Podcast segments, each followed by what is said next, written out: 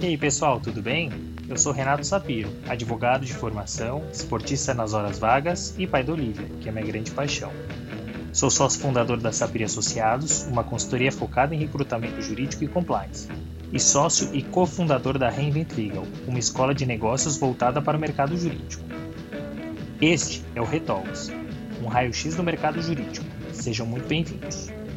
Este é um podcast leve e informal, onde falaremos com os principais personagens desse meio sobre carreira, tendências e curiosidades. E este é um podcast quinzenal, então já sabe, temos encontro marcado segunda sim, segunda não.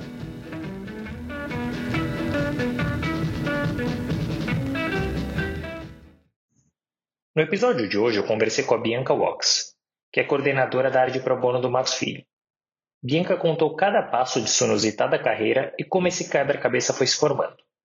De pesquisadora a consultora da Presidência da República, até assumir uma posição de destaque em um dos mais importantes escritórios de advocacia do Brasil. Essa é mais uma história que mostra que o profissional do direito pode trilhar o caminho que quiser e que sim, pode contribuir muito para a nossa sociedade. Foi uma aula e uma lição de vida. Mas vamos do começo. Bianca se formou em Direito pela PUC de São Paulo e fez mestrado em Filosofia do Direito, Direitos Humanos e Direitos Culturais pela Universidade Pablo Lavide. Trabalhou como pesquisadora, analista de projetos, coordenadora de biblioteca, consultora na Secretaria Municipal e na Presidência da República, até chegar ao renomado Matos Filho, onde hoje é coordenadora da área de pro bono. Mas melhor que ouvir de mim, vamos ouvir dela. Calma que já vai começar. Antes uma boa notícia. Durante esse episódio, você ouvirá uma palavra-chave que dará direito a 50% de desconto em todos os cursos disponíveis na plataforma da Reinvent Legal. E o link você encontrará no post de divulgação desse episódio, no site da Reinvent Legal ou em nosso Linktree. Isso mesmo, 50%. Anote o código e aproveite esse episódio. Bianca, muito obrigado por ter aceitado o nosso convite aqui do Retalks. É um enorme prazer ter você aqui conosco. Obrigada, Renato. Prazer é meu. Estou muito feliz aí de poder compartilhar algumas ideias com você. Bianca, estava aqui super ansioso para essa nossa conversa, porque você tem uma carreira considerada incomum para o profissional do direito. Né? Você tem sólidas passagens por instituições governamentais, associações relacionadas à cultura, fundações e universidades estrangeiras, até chegar no Matos Filho. Né? Dito isso, eu gosto sempre de abrir com essa pergunta. Você planejou esse desenho de carreira? E, caso contrário, quais eram os seus objetivos? Olha, eu acho que não é difícil, né, dizer planejar uma carreira em comum assim por por caminhos é, pouco óbvios, né? É, não, acho que não teve um planejamento prévio, mas desde o início uma clareza, né, muito grande. E acho que uma clareza é uma coisa que era inevitável, assim que era o, o, o desejo e, a, e, né, e, e aí, de certa forma, a familiaridade de atuar no campo social, né, de alguma forma. Isso, é, sabe a coisa que faz você brilhar os olhos, o coração bater, né, Sim. a gente se emocionar quando tá, nossa, é isso que eu preciso fazer, né, já, isso já estava evidente tanto, então eu era aquela que gostava de constitucional, filosofia do direito, direitos humanos, né? Era super envolvida no centro acadêmico, estudei na PUC, era né, dessa que estava em todos os debates, a, a que fazia né, algumas perguntas provocadoras em sala de aula sobre contexto político, econômico, desigualdade social. Então, acho que isso já vinha né, desde o meu tempo de estudante. É, e eu acho que a época, né, eu me formei em 2002, a gente ainda estava na época do é, para a criação de uma defensoria pública no estado de São Paulo, né? É, e, e, não era tão evidente, né? Quais caminhos alguém que gostaria de trabalhar na área social, que se identifica, estuda direito, né? E, e tem essa sensibilidade é, para questões sociais e de direitos humanos e, e que caminho pode seguir. Então, eu acho que talvez esse essa trajetória aí, de certa forma, é, é, pode parecer tortuosa, né? Mas ela é, na verdade, uma, né, me, me deu uma formação muito eclética, assim, e, e, e, experiências muito valiosas. Eu acho que é própria, né? Foi, própria de quem está aí. Acontece com muitos, tenho amigos e amigas também que passaram por algo parecido, que é uma busca, né? Uma busca de encontrar é, um caminho no direito, né? Uma possibilidade de exercício da profissão que permita esses diferentes olhares, né? E aí, sobretudo, um compromisso uma vontade né, irrestrita de, de atuar pela, pela, pela mudança social. Então, acho que é, é um pouco isso. É, e aí, obviamente, outras questões que é, tem, tinham a ver com meus interesses também, né? Eu fui trabalhar num... num é, eu fiz estágio num, por pouco tempo é, num escritório pequeno é, de contencioso e, a, a, época que os processos não eram eletrônicos, então que a gente hum. precisava ir muito para fórum, né? Ir pro famosa pra... barriga no balcão. Exatamente, famosa barriga no balcão, né? E eu estava ao mesmo tempo, enfim, sempre tive muita sensibilidade para arte, para cultura e, e, e a época é, olha, eu vou, eu vou, eu, vou, contando causas aqui, histórias, viu, Renato? Se você deixar. Vamos lá, ótimo. eu lembro que na época a gente tinha é, há pouco tempo aprovado a Lei Rouanet no Brasil, e, e lembro que eu estava fazendo um estágio, até um, um estágio que era bem remunerado para a época, né? Era, enfim, tinha aí boas projeções mas o Ministério da Cultura em São Paulo tinha aberto uma possibilidade de estágio para difusão da lei de incentivo à cultura, da lei do audiovisual, e eu adorei aquilo, né? E aí eu lembro que era uma, uma diferença salarial muito considerável, assim, de quase 10 vezes o salário a para menos, né? E eu fui para desespero da minha família, eu deixei o estágio que eu estava fazendo e fui para essa experiência aí num órgão governamental que tinha uma representação em São Paulo. É, e aí foi muito valioso, porque ali rapidamente eles identificaram também que eu tinha esse viés social e fiquei responsável por fazer o contato com organizações sem fins lucrativos, por explicar a lei e participar de eventos. Então, acho que desde cedo é, já foi sempre essa. É, né, tá aí uma primeira experiência que me fez combinar essa questão de, né, né de contribuir para a melhor compreensão do direito, ter diálogo com sociedade civil, né, e trazer para esse nosso campo de atuação outras reflexões, né, e, e campos de conhecimento não tão evidentes, assim. poxa, muito. É, então aí começa, é, desculpa. Eu ia falar que poxa, que é muito legal. Você já até adiantou e trouxe um pouquinho dessa dessa tua experiência no Ministério da Cultura, que realmente é incomum para os estagiários de direito, né? É, mas eu queria que você me contasse assim, e eu gosto de causas, assim como você bem colocou, é, que você me trouxesse histórias ou exemplos de projeto que você trabalhou lá como estagiária no Ministério. É, a gente tinha época, eu lembro que era um grande desafio, porque a, o, o, mecanismo do patrocínio na, na, na Lei Rouanet era mais largamente utilizado, mas a gente tinha também a possibilidade de que pessoas físicas pudessem doar para projetos culturais e aí com isso ter né, o seu abatimento no, no imposto de renda. Então, eu lembro que um dos projetos era pensar uma forma de explicitar esse mecanismo né, de possibilidade de doação de pessoas físicas, né?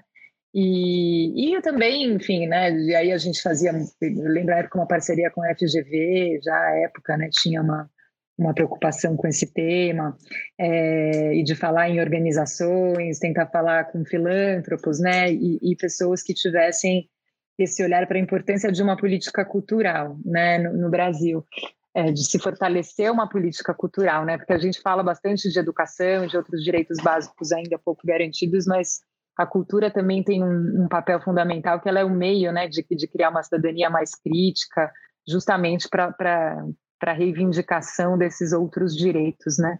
Então eu lembro que esse foi um projeto à época que eu estava bastante envolvida de pensar. E, e, outro também, junto com ele vinha o outro de criar manuais, algo que até hoje, até no Matos Filho recentemente, a gente publicou um livro. Eu adoro, minha equipe sabe, eu só adoro publicações, adoro livros e manuais informativos, cartilhas, enfim, tudo que faça com que as informações sobre o direito cheguem ao maior número de pessoas, né? A gente tem essa demanda grande no país.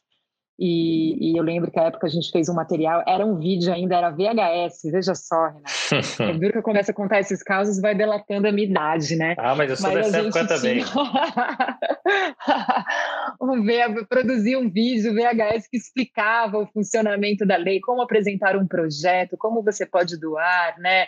Qual a sistemática, que hoje está tão aí bem consolidada, com mil críticas e reivindicações, mas é, foi né, um mecanismo é uma lei criada, né, que, que alterou bastante a, a, a, realidade do financiamento à cultura, enfim, à política pública. Mas esse foi o início, a história com a cultura tá, tá bem lá atrás, assim, tem, teve outras, teve outras aventuras aí nessa busca até chegar no Filho. Ah, nós vamos falar, nós vamos falar. Inclusive, depois, uh, e até um pouco antes de se formar, você passou a atuar como analista de projetos em uma organização não governamental que tinha foco na formação de assessoria em políticas sociais. Como é que veio esse convite e, e o que, que, era a sua rotina? O que, que você fazia nessa, nessa instituição? Então, é o Instituto Polis, né, um instituto de referência mesmo em política social em São Paulo. Eu digo assim que a gente tem, é, óbvio, né, eu sou formada pela PUC, a faculdade me formou, mas tem algumas instituições que elas nos, nos formam também, né, e o Polis foi uma, uma organização que me formou muito.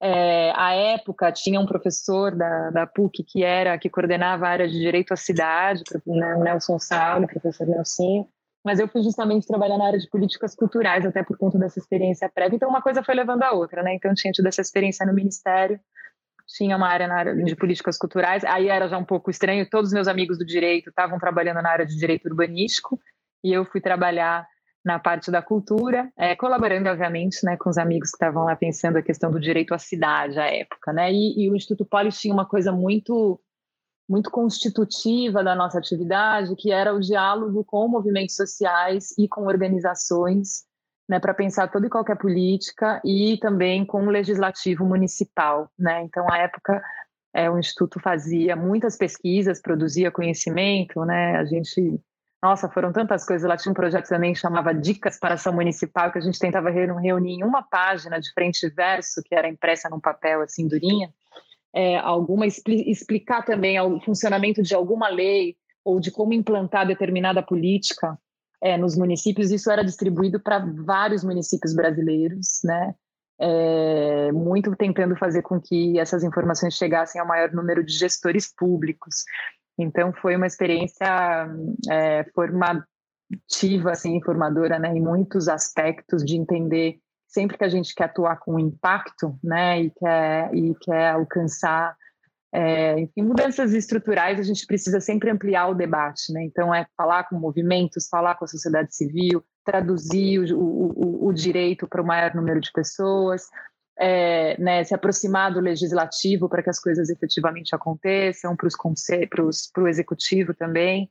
Então foram assim, foi um período de formação é, muito especial. Sou muito grata a, aos anos ali de Instituto Polis. E como era uma organização, é, até, até, é uma das organizações daqueles, até dizem, né, que fazem parte ali da, das que são importantes no nosso processo de redemocratização, porque pensavam justamente política pública, né, no momento pós-constituição, que a gente precisava, né, é, refletir sobre como fazer os direitos serem é, implementados, né. É, então até falo assim que embora eu não estivesse advogando, eu já estava advogando pelos direitos de alguma forma, né. Só que aí, aí não, não, não na atuação jurídica do, né, mais tradicional. Mas é, então essa organização recebia muitos financiamentos da cooperação internacional é, como algumas outras né, brasileiras. E aí, por conta disso, eu tive a oportunidade de morar um ano fora, quando eu tranquei um ano da faculdade, fui morar fora, então meu inglês sempre foi, né, tive essa oportunidade, né, de ter, de, de aprender legal, bem o inglês. E aí ficava muito à frente dos contatos também com as organizações que apoiavam o Instituto aqui no Brasil. E aí começa também o capítulo internacional, né? começa aquele bichinho que eu acho que em algum momento pica algumas pessoas que têm oportunidade, né? Vontade de ir para fora, de entender como algumas coisas são feitas fora do Brasil. E aí foi. E eu lembro, estava um dia para contar um caso, eu estava um dia lá no Instituto Polis e me falaram que um professor espanhol, que era um professor próximo ao Boaventura Souza Santos, que quem é desse quem é desse mundo né, dos direitos humanos conhece bem, esse né, sociólogo português, mas que, enfim, que esse professor espanhol estava lá que queria conhecer o instituto. E aí o meu chefe, à época, ele tinha mil reuniões, ele falou, Bianca, eu não vou conseguir, você pode atendê-lo? Aí eu falei assim, mas Hamilton, eu, eu não sei nem falar espanhol, como assim eu vou atender o professor? Ele, não, apresenta aí o instituto, ele vai entender português, é, vai, vai dar tudo certo. E aí aquela coisa de estagiário. Bom, aí eu já estava, já era analista, já, já tinha me informado. Mas ainda em começo de carreira, né? Você vai receber o senhor lá, catedrático tal, vamos lá te apresentar o instituto. Pois bem, a conversa fluiu super bem. É, eles ficam, né? Acho que tem iniciativas sociais brasileiras que são muito reconhecidas no exterior. A gente estava à época apoiando os orçamentos participativos, é, os conselhos de participação social. Tinha muita coisa para contar, né? E uma produção de conhecimento também muito, muito consistente. E daí ele falou assim: Olha, eu sou um dos coordenadores acadêmicos de um mestrado em direitos humanos, né, em teoria crítica dos direitos humanos, que eu nem sabia o que era à época, teoria crítica, mas que eu acho que você podia estudar o programa e tal. E eu, à época, eu estava estudando francês ali, até no. Eu o instituto era ali no centro de São Paulo, na General Jardim. E lá tem uma aliança francesa, que é uma aliança antiga, até uma das mais antigas de São Paulo e eu estava estudando francês porque eu estava determinada que eu não ia mais estudar direito, que eu ia fazer um mestrado lá na Escola de Ciência Política da França, lá na Sciences Po. Então eu estava sempre, o brinco que eu sempre estava assim, não, eu não vou, não vai ser como advogada e tal. Vou estudar para fazer esse mestrado lá na Sciences Po e aí aparece essa, essa conversa com esse professor que me conta desse mestrado em teoria crítica, né, na Espanha e diz assim: não, você precisa vir. Eu falei: não, mas eu estou aqui trabalhando com política social, com cultura. Ele falou: não tem nada mais de direitos humanos do que isso. você precisa vir e apresente um projeto e tal. E aí tinha outra colega do Polis que também apresentou algo relacionado a direito urbanístico. E lá me vou, depois com as malas para a Espanha, né? Mudo todo o plano de novo, para desespero da minha família. Mas como assim, anos de francês para você ir para a Espanha agora? mas é que era muito era muito incrível, né? Era uma possibilidade de um estudo multidisciplinar com professores maravilhosos. Aí reencontrei até a professora Flávia Piovesan, que tinha sido minha professora na PUC, que era uma das professoras do curso lá, e ela me deu a maior força, falou: "Não, você tem que ir, tem tudo a ver mesmo e tal". Então são essas é, as o caminho vai te escolhendo também, né? E a gente vai tendo pessoas que a gente encontra no caminho, às vezes é uma é uma conversa, é um estímulo. Eu tento fazer isso muito com os estagiários lá no Matos Filho e com as pessoas que vêm procurar até para saber desses causos, dessas histórias. Porque às vezes é isso, a gente às vezes tem a possibilidade de influenciar e trazer uma, uma significativa, né? E, e eu agradeço hoje estou aqui mencionando essas pessoas que foram importantes para mim. Mas é isso que me chama muito a atenção. Olha que coisa maluca. Quer dizer, você uh, acabou recebendo o professor porque o teu gestor não tinha espaço na agenda e daí saiu uma conversa que te levou para a Europa onde você fez o, o, mestrado em direitos humanos e direitos culturais e depois trabalhou como pesquisadora na Fundação Charles Leopold Mayer e na Ibero-Americana de Direitos Humanos, né? Então olha que coisa, né? Uma oportunidade, uma conversa para onde que leva. Né? Ah, e, e, é justamente sobre isso que eu queria até entender um pouquinho mais, né? Como foi essa experiência do mestrado, que você já contextualizou um pouco, e também a experiência como pesquisadora nessas instituições. E mais, passado alguns anos, Bianca, você enxerga que nós temos estruturas de incentivos semelhantes a essas que você vivenciou lá aqui no Brasil? Tá, então vamos lá. O que que era um, depois de terminar os créditos, né, do mestrado, de ter apresentado a minha dissertação, enfim, é, eu não queria voltar. eu estava muito, eu tava, e aí tem uma coisa sobre a minha vida pessoal que eu fico, fico tranquila de contar para vocês. Eu, eu, danço, eu dancei muitos anos e, e, e, dançava, comecei a dançar flamenco e estava super envolvida com a cultura da, é, a cultura da Andaluzia, enfim. É, e, e, eu não queria voltar, e eu, eu sentia que tinha muita coisa para fazer. Eu tinha sido da organização quando estava no Brasil, eu era do, do, de um dos grupos de, de trabalho, né, do Comitê de Organização do Fórum Social Mundial, né? E eu e toda a minha turma da PUC, assim, uma, os amigos que são próximos até hoje, né, os amigos aí da, da, é, da mesa de bar também, a gente ia para o fórum, Porto Alegre, enfim, isso foi muito marcante na minha formação, né, também estimulado até, enfim, institucionalmente, daí do, do, do, lugar onde eu trabalhava, isso era, era próprio, né, que a gente contribuísse nesse espaço. E o fórum teve uma, uma perspectiva de internacionalização, então eu, eu lembro que, imagina, eu estava na Espanha, e aí eu tinha a missão de ajudar a organizar ou a, a, a, contribuir com uma delegação no Fórum Social do Magreb, né? E foi ali também como comecei com contato com os temas de imigração, feminismo, né? Entender um feminismo árabe, né? Como que ele se, se expressava ali, foi. E eu não queria voltar de jeito nenhum. Tinha muita coisa para fazer por lá. E coincidiu, né? Então, eh, como eu tinha trabalhado no instituto aqui, à época a Universidade Pablo de Olavide, onde eu fiz o mestrado, estava eh, é, começando um projeto com a prefeitura de Sevilha é, justamente para implantar o um mecanismo do, dos orçamentos participativos, né, que eles chamavam lá de pressupostos participativos, que nem tinha sido a minha especialidade antes, mas eu tinha contato com os pesquisadores do Brasil com esse tema e tinha vindo e vinha de uma organização de referência nessa área, né. Então eles me convidaram para continuar como pesquisadora né, nesse projeto, que é o sonho né, de toda pessoa que vai estudar na Europa ou fora do Brasil, você depois trabalhar fora, né? Com e também foi um super aprendizado é, de estar lá, é, entendendo um pouquinho da gestão pública municipal numa cidade espanhola, né? É, fazendo um projeto pela universidade, tentando levar um modelo de participação social. Lembro muito de ir para bairros distantes, assim, bairros de periferia que tem mesmo. Sul da Espanha é uma região mais pobre, né, do país. Né? Então, muitos bairros ciganos, bairros né, ali com, enfim, que se comparia, que poderíamos comparar algumas periferias até de São Paulo. É, e aí tentando né, contribuir com um projeto que, tem, que basicamente tentava fazer com que as pessoas entendessem o papel delas de, de decidir sobre o destino do orçamento público, né?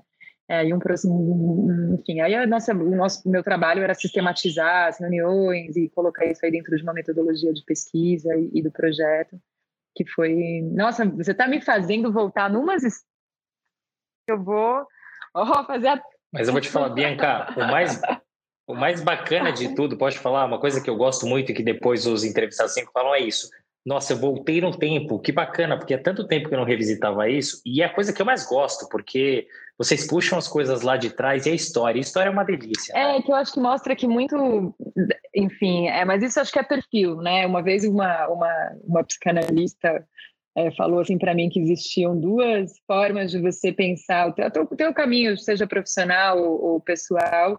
Ela dizia assim, ou uma autobahn, né, que é aquela estrada que você sabe quantos pedágios vai ter, o tempo que você vai levar a partir de determinada, né, se você for contar qual velocidade e tal. Ela falou uma estrada paralela, uma estrada de terra, né? Eu, a minha foi uma estradinha dessas assim que você pega uma saída, não sabe muito onde vai dar, mas vê, vê, linda, vê lindas paisagens no caminho, né? E eu acho que às vezes tem jeitos, tem gente que pode preferir, né? Ou se identifica com uma questão mais planejada, é, no meu caso, eu, eu, eu, fui fazendo essas outras escolhas. Mas voltando lá para os pressupostos participativos, né? Então acabou esse projeto e aí é uma lógica muito de quem atua também nessa área, é, sempre precisando do projeto do financiamento, vai ter o próximo, não vai ter, como vai ser e tal. E então a Fundação Ibero-Americana de Direitos Humanos, que estava também ali é, sediada né, é, na, no, no, ambiente universitário, é, tinha um projeto com um, uma organização italiana, é, que, que era os Juristas Capodarco de Roma, e à época eles estavam fazendo uma cartilha, e aí toda a discussão de União Europeia, começando ali, as, né, as, é, as reformas no âmbito educacional na Europa, enfim, mas era uma cartilha sobre ações coletivas pelo direito né? E, e, precisava ser traduzido em várias línguas. E aí, com os espanhóis, eles, alguns, não, não quero ser aqui generalizar, mas não, não, não tinham tanta familiaridade com o inglês.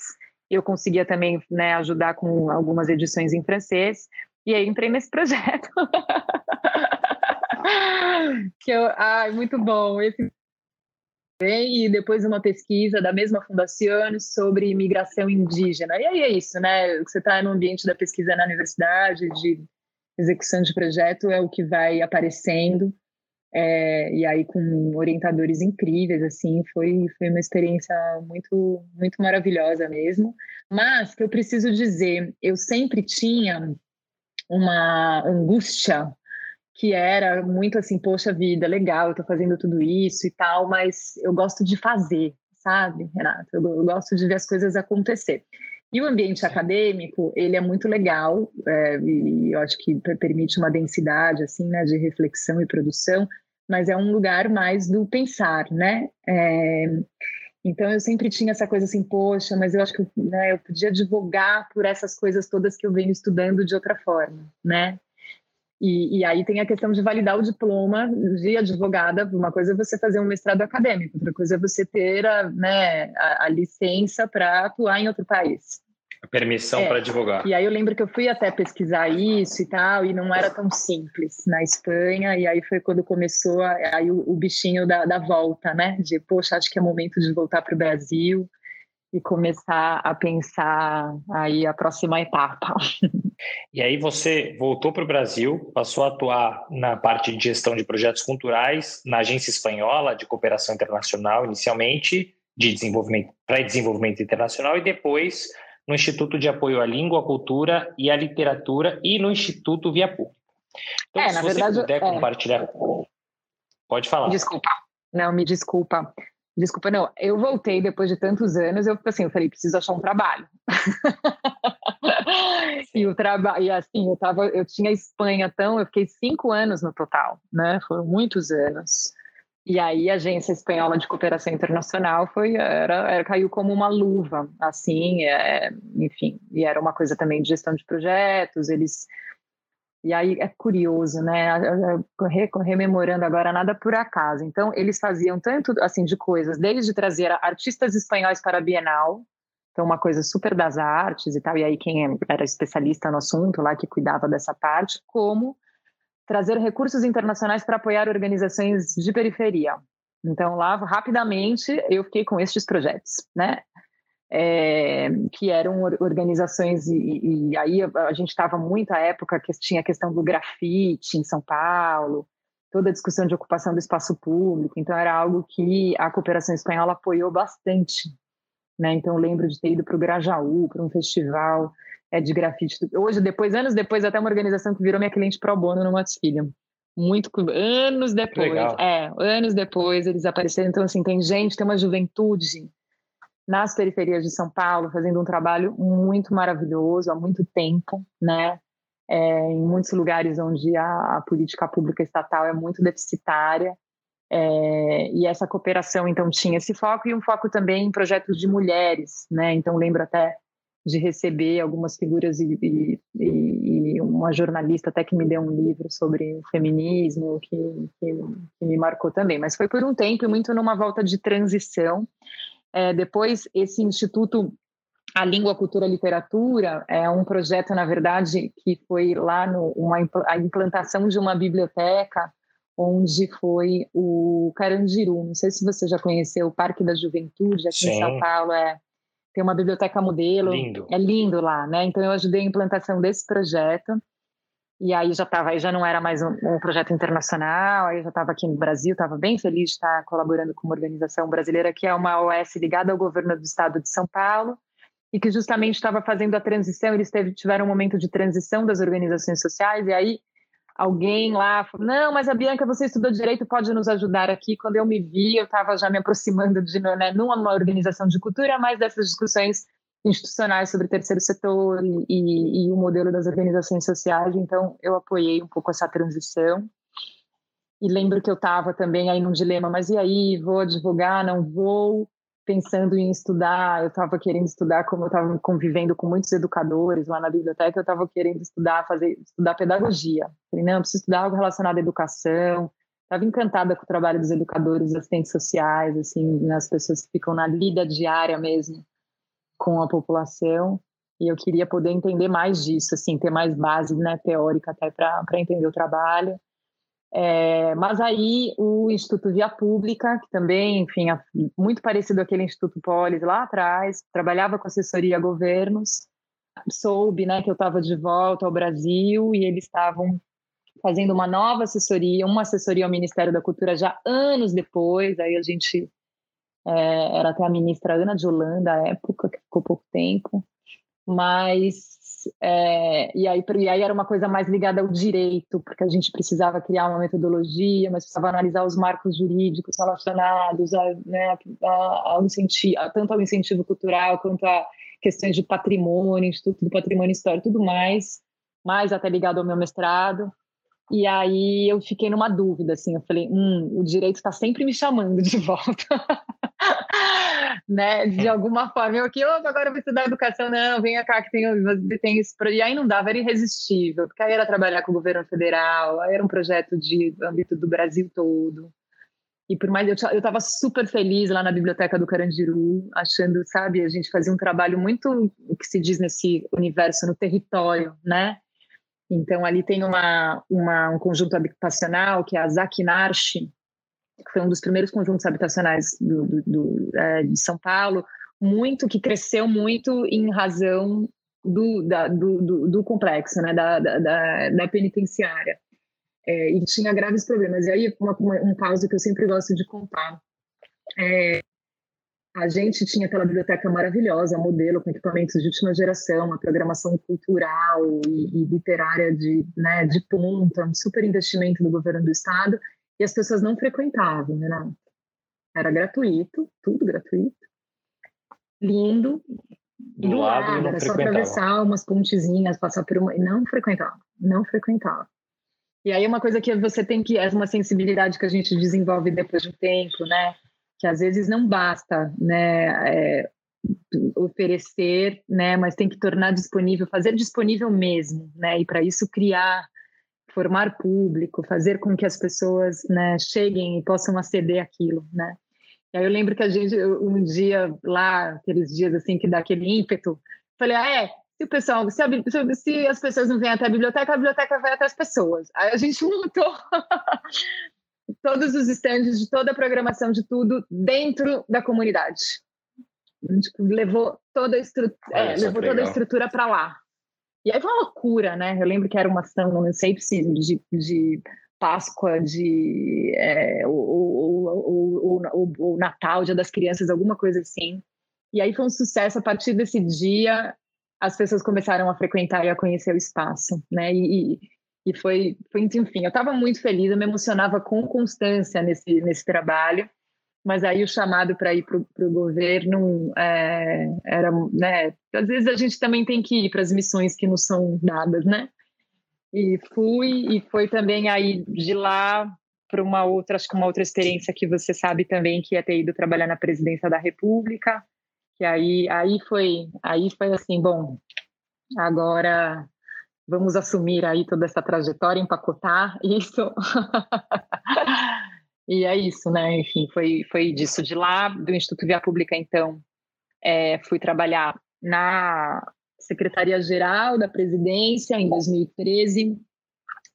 E aí já bem, já não era um projeto a ver com a cultura, mas a ver com a criação de um marco legal para as organizações da sociedade civil, né? Aí com um time você se aproximou um pouco é, mais do direito, né? O, o direito é, te chamou de volta. Já tinha toda essa experiência de ter trabalhado em organizações, de ter pensado a questão de participação social, sociedade civil, relações institucionais, políticas públicas, marcos, né, experiência no legislativo e tudo mais, e aí tudo isso culminou, né? Então, a, o, a forma de ter ido para a presidência, o governo federal tinha, e é possível que ainda tenha, é, é, acordos de cooperação com a, o Programa das Nações Unidas, né, para desenvolvimento, PNUD, e com o Unesco. Esses acordos de cooperação permitem a contratação de profissionais técnicos, né, por, por entrega de produtos.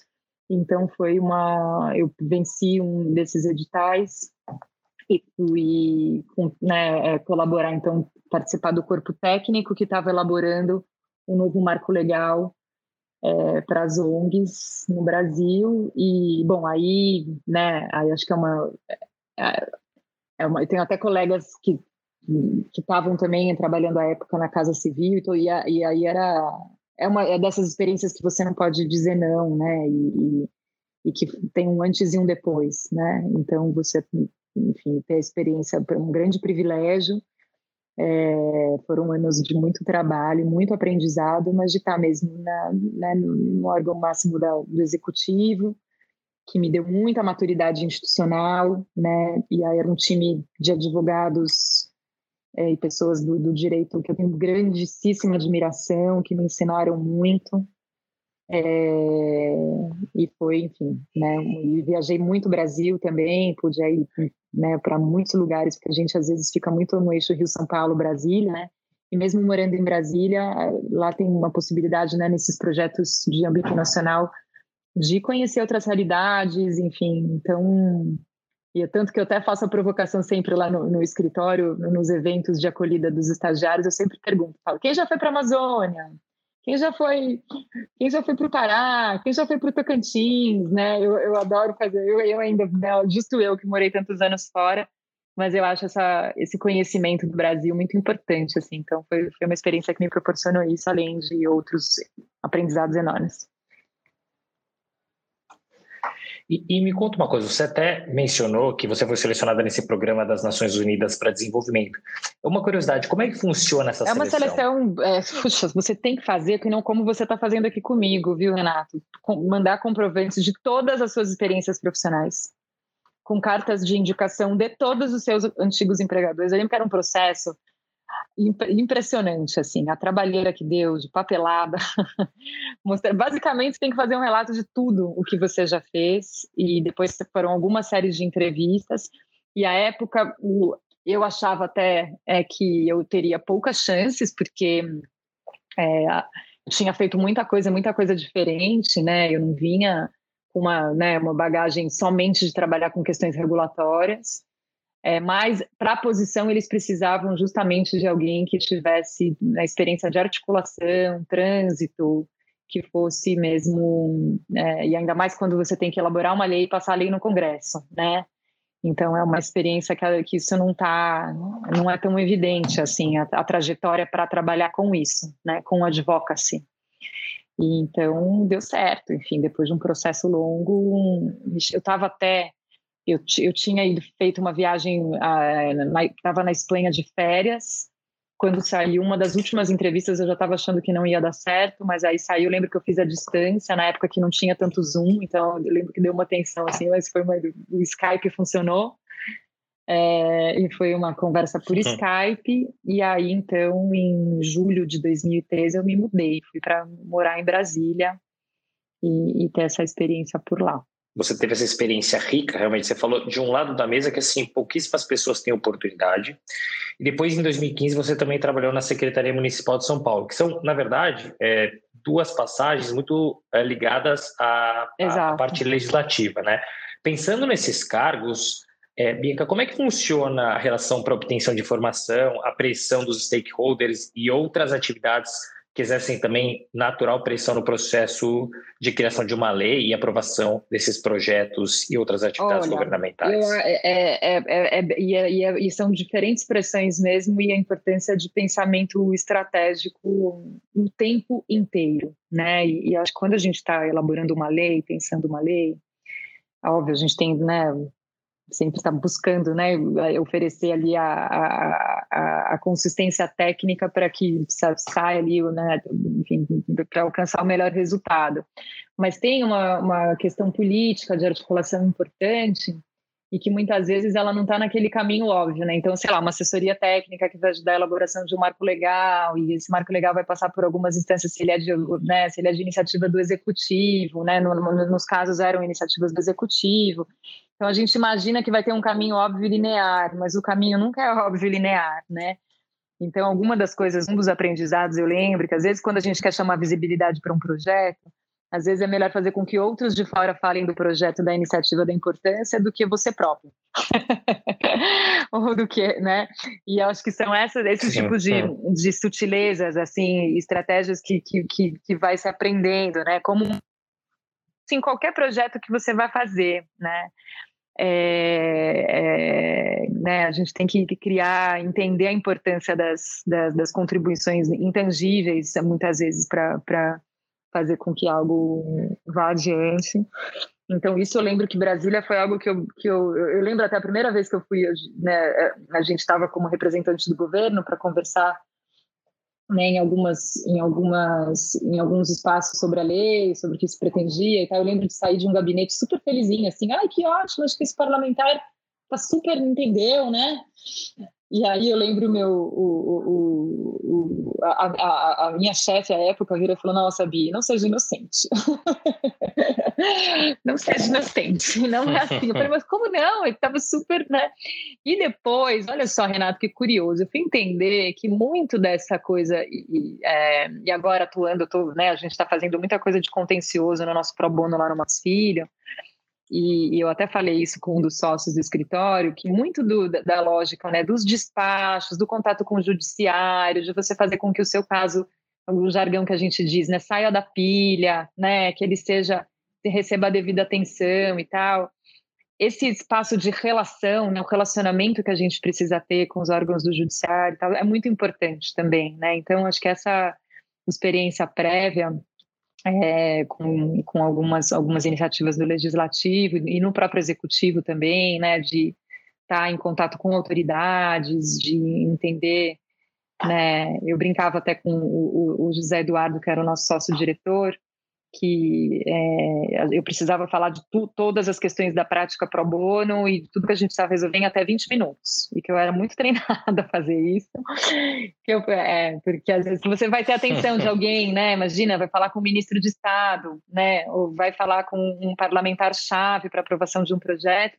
A gente precisa desenvolver essa capacidade de muito rapidamente passar a ideia adiante, sair, sair dali com o argumento que você precisa que seja é, é, endereçado e então são essas isso coisa que a gente não aprende na faculdade, né? E é a coisa que a experiência que vai é a coisa que a experiência vai nos trazendo mesmo e que é e que tem essas sutilezas.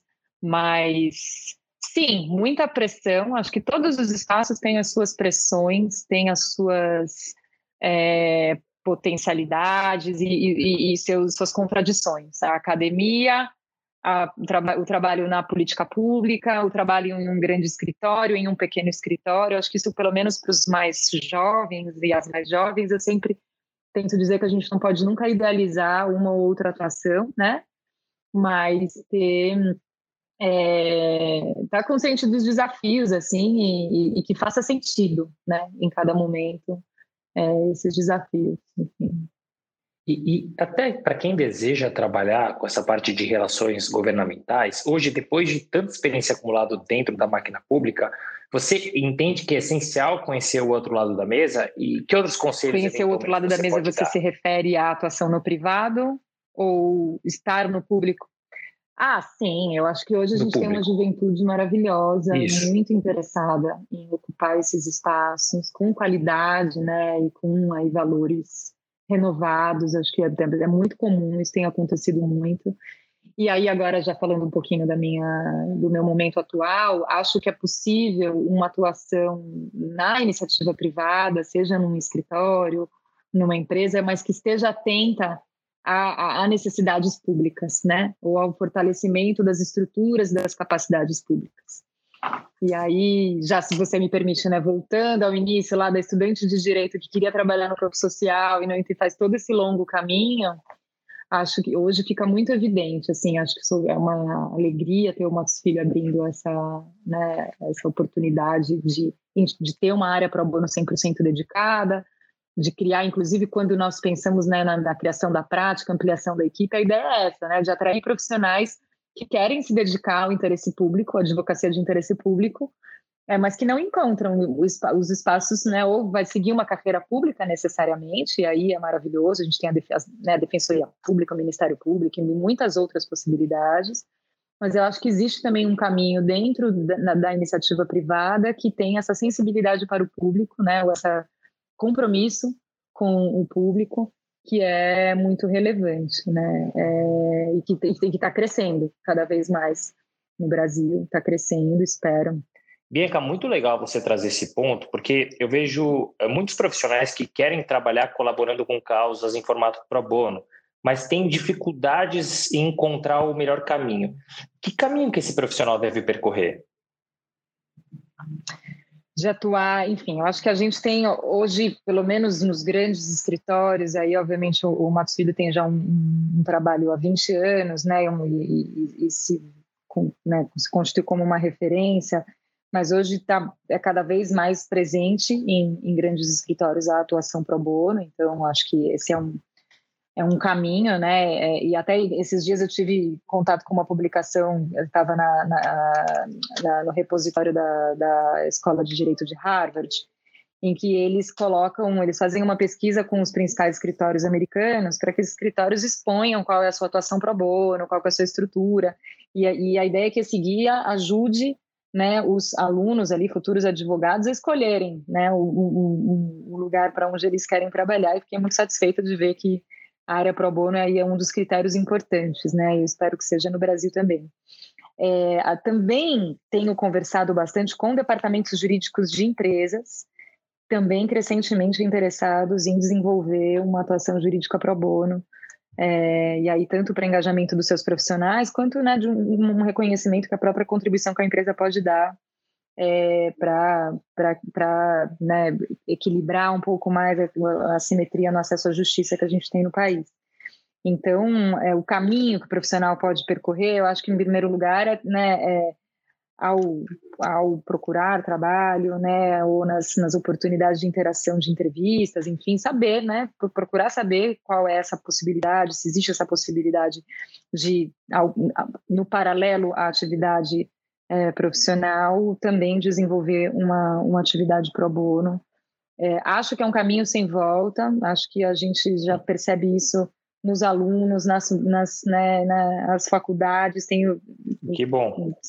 Tenho sido chamada aí, felizmente, para poder contar um pouquinho do que a gente vem fazendo no escritório para alunos, alunas, e, e, é uma maravilha ver o interesse. É como se aquela a, a, turminha né, ali um pouco mais reduzida na PUC no ano, nos anos 2000, hoje se expandiu aí em vários lugares e outras faculdades fazem também por meio das suas clínicas jurídicas, dos seus departamentos jurídicos, ou seja, essa cultura existe, né? E é muito bom ver que os escritórios hoje estão atentos, abrindo espaço para isso e se colocando como é, né, centrais, assim, porque a, a, a, gente tem uma profissão, Renato, que, que ela, é, é a função social é evidente do profissional do direito seja na área que for, né? Você pode estar, enfim, na, na, às vezes numa área que não necessariamente vai atender somente grandes operações de, de, grandes empresas, mas a gente tem uma possibilidade, sobretudo pela questão da linguagem, né? E, e como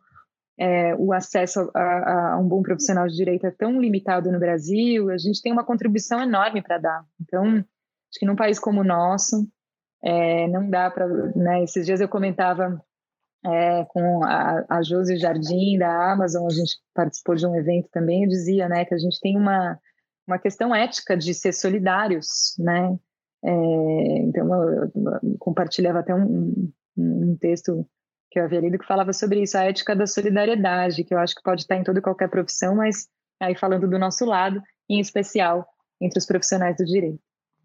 Muito bacana. Uma dúvida que eu tenho, Bianca, é pensar numa estrutura do porte do Matos Filho, né, que tem várias áreas, entre elas a área que você coordena, que é de pro bono. Né? O que, que acaba mudando né, na rotina da sua área em comparação às demais áreas do escritório? Ah, e o plano de carreira para quem integra essa área é diferente? Se sim, no que, que difere? Não, hoje a grande o salto foi justamente esse, é uma prática jurídica como qualquer outra do escritório. Que legal com foco em temas de direitos humanos, de fortalecimento de sociedade civil é, e cidadania, né? Então a gente tem aí temos aí as nossas teses, os nossos casos, nas nossas parcerias, os referenciamentos de caso. É uma equipe, é, uma jovem e dedicada equipe é, que está, enfim, passa pelos mesmos processos de avaliação, mesma, mesmos níveis de remuneração, exigência de horas, a gente bila também as horas, assim como todas as outras áreas, com as metas específicas. Então, temos aí é, é um salto institucional mesmo de compreensão né, do, do trabalho pro bono. Eu acho ótimo isso, porque é, eu acho que tinha muitas, ou tem muitas pessoas que querem trabalhar com pro bono, mas tem uma preocupação também em relação ao crescimento na carreira. Então, é, eu acho muito interessante a postura e o posicionamento do Matos Filho nesse sentido, porque é mais uma área. E você tem metas como em outras áreas, você cresce como em outras áreas. Isso é muito bacana, né? É, e, e, você pode listar para a gente alguns projetos pro bono que você tem liderado nos últimos anos? Olha, eu acho que eu, eu não posso falar especificamente de clientes, assim como outras práticas tampouco, né? Mas eu acho que eu posso listar um pouco quais são as temáticas que a gente vem se dedicando, como Sim. que o nosso programa está estruturado. Então, e aí acho que até sobretudo por essa trajetória de pensar muito sociedade civil, organizações, entidades e tal, a gente já fazia um trabalho há 20 anos de atendimento a entidades sem fins lucrativos, mas que ele passa a ter um sentido, né? Então, a, a frente, né, a, a, área específica que a gente cuida é chamada fortalecimento de organizações da sociedade civil. Então, numa compreensão de que o trabalho jurídico, que aí seja societário, tributário, trabalhista, de propriedade intelectual, todas as, né, uma, e aí, a, né, ainda mais no escritório full service que a gente tem tudo isso aí à, à disposição e com muita qualidade, co colocar isso a serviço do fortalecimento das entidades, né? E aí entendendo sociedade civil não num, num, no ponto de vista de um ponto de vista assistencialista, sem desconsiderar obviamente a importância do trabalho assistencial, mas um ponto de vista estratégico, de defesa da democracia, de garantia de direitos, né? Então pensando organizações é, que tem essa, essa orientação. Outra frente é, que a gente chama de promoção e defesa de direitos humanos, e aí em algumas temáticas específicas, não são todas, é direitos das mulheres, e aí temos uma atuação bem relevante nessa frente. Hoje, afim, dos nossos casos de pessoas físicas, a maioria são de mulheres. Tem uma advogada na equipe né, que veio com essa especialidade e com muita sensibilidade também na atuação uma frente de defesa de direitos LGBT, é, de, direi de direitos de refugiados e solicitantes de refúgio. É, mais recentemente, em desenvolvimento, estou muito animada com a nossa frente de direitos étnico-raciais, que é um tema super relevante né, no Brasil agora. Sem dúvida. A gente, a gente tardiamente passa a discutir né, no, no, no, é, com qualidade com, e atenção que merece, né, considerando todo o histórico aí do Brasil, mas a gente está desenvolvendo uma atenção especial para isso também. E temos um outro projeto é, em parceria com a Defensoria Pública do Estado, ou, é, a, a Defensoria nos encaminha casos também dessas outras frentes que eu já falei, mas um outro projeto que é atuação em audiências de custódia para presos em flagrante, e aí eu sempre gosto de reforçar o número, né, de que a gente tem a terceira taxa de encarceramento no mundo, né, o Brasil, é, o que é um número muito Para quem que a gente perde? É um número alto. Rússia, é, Rússia e Estados Unidos. É um número alto e uma grande desses, né, desse número total de encarcerados, uma, uma quantidade grande de presos provisórios, né, aqueles que estão ali aguardando o julgamento. Então, a atuação na audiência de custódia a gente entendeu que era uma. E é uma atuação pontual, não é uma coisa que a gente faz em volume, até porque o volume das demandas dos direitos humanos no Brasil é infinito. Eu falo no escritório que eu nunca vou deixar de ter demanda, nunca vou deixar de ter caso, demanda, isso não é um problema, né? O, o, nosso, o nosso trabalho tem que ser estratégico justamente no sentido negativo, né? De conter, ou ser o máximo estratégico possível, buscar o maior impacto possível para né, conter as violações. E eu acho que é muito simbólico ter um grande escritório atuando em defesa de presos em flagrante na primeira audiência, primeiro contato que esses né, presos têm com o juiz ali, muito para verificar as condições da prisão. Então, é um projeto que a gente tem muito carinho e estamos levando as discussões, né, os HCs ao, TJ, ao STJ, é, e aí até provocando essa reflexão sobre o quanto se encarcera no Brasil. Né? E na pandemia isso foi, inclusive, aí teve especial relevância. Então, acho que é um pouquinho do que a gente está, um pouquinho muito do que a gente está fazendo por lá. E acho que até também já existia no escritório um, um, né, uma rede internacional é, própria né, da, do, do, escritório do Porto do Matos Filho, mas algo que eu venho me dedicando bastante também. Então, a gente vem nos últimos anos produzindo pesquisa né, e conhecimento para organismos nacionais e internacionais sobre a realidade dos direitos humanos no Brasil então, tivemos a possibilidade de colaborar com a Comissão Interamericana de Direitos Humanos, com o Centro pela Justiça e o Direito Internacional, é, algumas outras, uma fundação francesa também que queria entender como era a recepção de crianças, migrantes e refugiadas no país. Então, tá, acho que tem um caminho que vem se mostrando é, positivo para esse trabalho. E, Poxa, que interessante. Olha, parabéns, parabéns de verdade pelo trabalho que vocês vem realizando, um trabalho muito bacana. A sua carreira ela fala por si só. Né? Eu fico muito contente que seja crescente realmente, como você comentou, nos escritórios dos departamentos jurídicos. E dito isso, Bianca, você acredita que a OAB ela deveria adicionar no estatuto alguma regulamentação que incentivasse os departamentos e os escritórios de advocacia a adotarem uma cota mínima de horas para a realização da advocacia pro bono?